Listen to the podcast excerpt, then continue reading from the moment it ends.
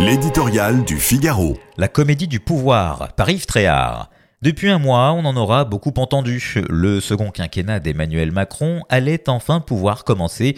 Fini l'eau tiède, place au réarmement de la France tous azimuts, avec un jeune et fringant Premier ministre qui a les idées claires, parle concret et qui n'a pas peur d'aller au contact.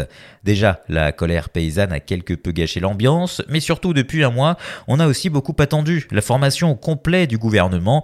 Or, l'opération équipe resserrée en mode commando a été bouclée dans la douleur.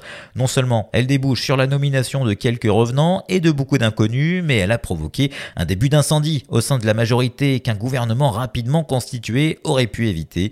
L'allumette a été craqué par l'allié François Bayrou, celui-là même qui, alors qu'il faisait euh, campagne pour la présidentielle en 2002, avait administré une gifle, un gamin qui lui faisait les poches. Ce geste d'autorité lui avait valu à l'époque d'avantageux commentaires.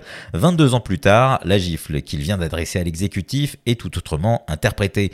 L'intéressé prétend être en désaccord avec un pouvoir tenu par des Parisiens coupés du pays. Il dit également être inquiet pour l'avenir de la France, mais on ne peut exclure que quand il pense à la France, François Bayrou pense peut-être d'abord à lui-même.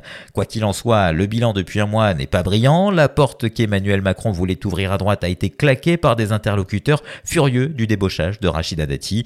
Dans les rangs de la majorité, nombreux sont ceux qui sont excédés par cet exécutif imprévisible.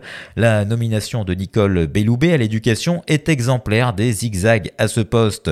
Un coup à droite avec Jean-Michel Blanquer, puis à gauche avec Papendiaï avant la brève reprise en main de Gabriel Attal pour finalement revenir à gauche avec une femme qui prône l'autonomie des élèves. Ainsi va la comédie du pouvoir entre procrastination, promesses fantaisistes et caprices.